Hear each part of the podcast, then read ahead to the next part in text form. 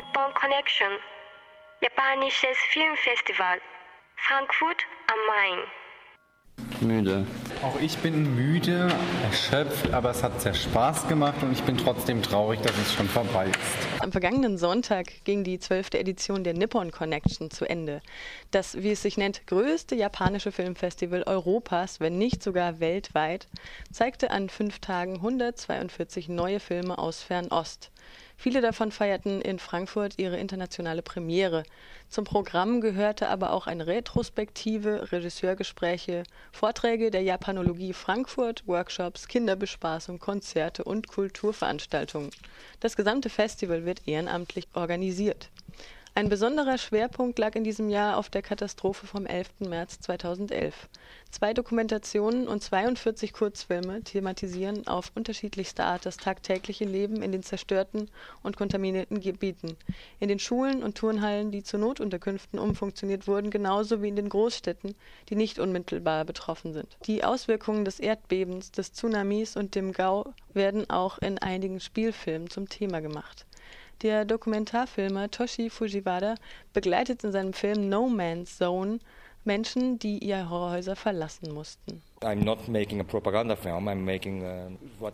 Ich mache keinen Propagandafilm. Ich mache etwas, von dem ich glaube, dass es künstlerisch ist.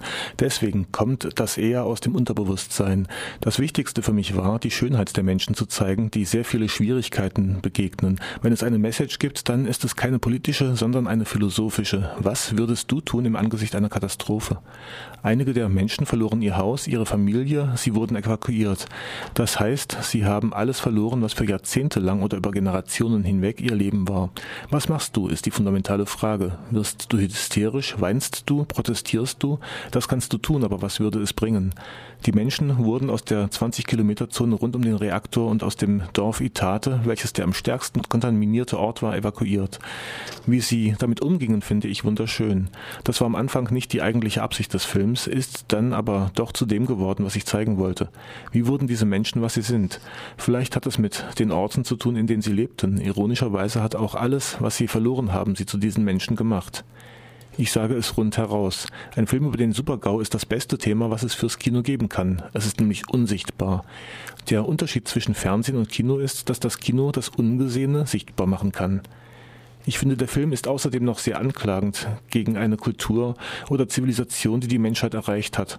Bilder sind zu etwas geworden, das wir konsumieren. Bilder sind kein Medium mehr, von dem wir lernen oder gar zu denken beginnen. Sie sind fast wie eine Droge. Karl-Heinz Stockhausen sagte nach 9-11, das ist der wichtigste künstlerische Ausdruck des Jahrhunderts. Natürlich ist es sehr falsch, das zu sagen, aber auf eine bestimmte Art muss ich zugeben, dass er recht hatte. Die Bilder von 9-11 hatten größere Auswirkungen als alles andere zuvor. Es starben lediglich lediglich 3000 Menschen, aber es hat die Welt verändert. Es verursachte den Tod von 100.000 Menschen im Irak und wir wissen nicht einmal, wie viele in Afghanistan umkamen. Ich sage nicht, dass der Tod von 3000 Menschen nicht wichtig wäre. Das ist er sehr wohl. Aber die Konsequenzen dieses Ereignisses sind total übertrieben. Übertrieben und vereinfachend. Bilder sind zu etwas geworden, dass du dir eine Sekunde anschaust, dann meinst du, du würdest etwas verstehen und reagierst entsprechend. Kino ist nicht so. Vor allem in Japan kommt sowas gut an. Die Japaner lieben sentimentale tolles Zeug. Das ist der kommerzielle Kniff. Wir müssen weinen.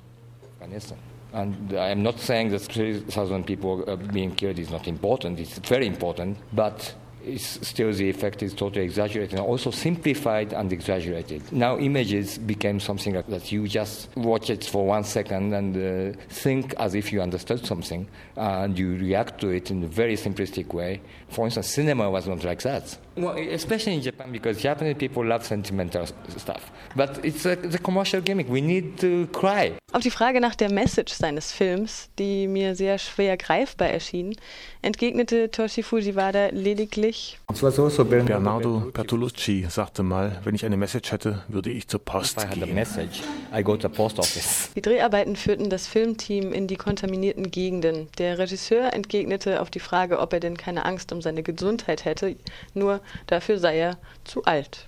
But at the age of 40, really, that level of radioactivity is not mit meinen 40 Jahren tangiert mich diese Strahlendosis nicht sonderlich. Vor allem, weil ich rauche und trinke. Das sind mal schlechte Dinge, die Krebs verursachen. Da wird das bisschen Strahlung mein Schicksal nicht wirklich ändern. Für Menschen mit Kindern aber, ich bin nicht verheiratet und ich habe keine Kinder, sind diese Geschehnisse sehr erschreckend.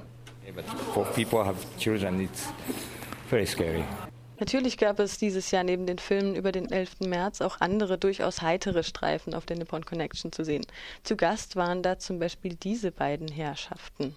Ähm, ja, ich bin der Thilo Gose Johann, Trash-Filmemacher, Autor, ähm, Kameramann, Regisseur und was auch immer in der Medienszene von Köln anliegt und äh, wohne auch eben genau da in Köln und bin jetzt hier, um mit dem Jörg Budgereit, Freund und Kollege, einen Live-Audio-Kommentar zu machen. Das haben wir auch gerade gemacht zu dem Film Hausu und der Film äh, hat per mich persönlich ähm, so ein bisschen platt gemacht. Ich habe sowas noch nicht gesehen und ich war relativ sprachlos, weil ich ihn auch halt vorher gar nicht kannte. Ja, ich bin Jörg Buttgereit, Autor, Regisseur und Filmkritiker. Wir haben hier heute das sogenannte Nippon Heimkino gemacht, wo wir uns einen Film ansehen äh, vor Publikum. Aber wir tun so, als wenn wir zu Hause auf dem Sofa sitzen und labern noch eigentlich immer in den Film drin. Aber der Film hat uns ziemlich mundtot gemacht heute. Der Eintritt zu Hausu oder auch Haus, wie der Film heißt, war mit seinen 7 Euro zwar nicht billig, aber es hat sich gelohnt. Der Trashfilm aus den 70ern von Nobuhiko Obayashi nimmt sich von Anfang bis Ende nämlich überhaupt nicht ernst. Das Publikum amüsierte sich köstlich, es gab Bier und Chips gratis. Tilo und Jörg flatzten auf der Bühne auf einer Couch, mampften ihre Snacks ins Mikro und spulten bei Schlüsselszenen auch mal zurück, bis die Zuschauenden lautstark protestierten.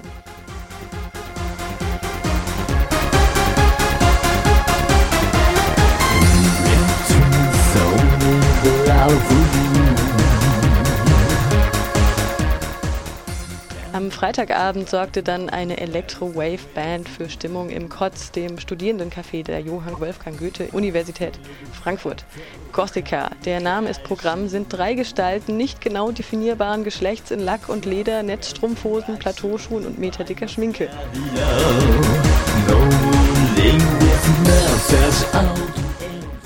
Natürlich durften auf einem japanischen Filmfestival die wohlbekannten Animes auf gar keinen Fall fehlen. Auch um zwei historische Samurai-Schinken war die Programmleitung in diesem Jahr nicht verlegen. Daneben gab es Liebeskomödien, Tragödien, Psychodramen, kurz Kinder, Stummfilme von Anu dazumal. Nach fünf Tagen verwandelte sich das für diesen Zweck ja jährlich renovierte pinkfarbene Festivalzentrum mit Plastikblumen, Teelounge und Karaokebar wieder in ein graues Asta-Haus. Aber nach dem Festival ist vor dem Festival. Das sagt Marion Klompfers, die aus der zwölfjährigen Geschichte der Nippon Connection nicht wegzudenken ist. Sie ist von Anfang an dabei. Im Frühjahr 2013 heißt es dann auf dem Campus im Frankfurter Stadtteil Bockenheim wieder Film ab für schräge, poppige, mystische, sentimentale, animierte und historische Filme aus Fernost. Nippon Connection Japanisches Filmfestival Frankfurt am Main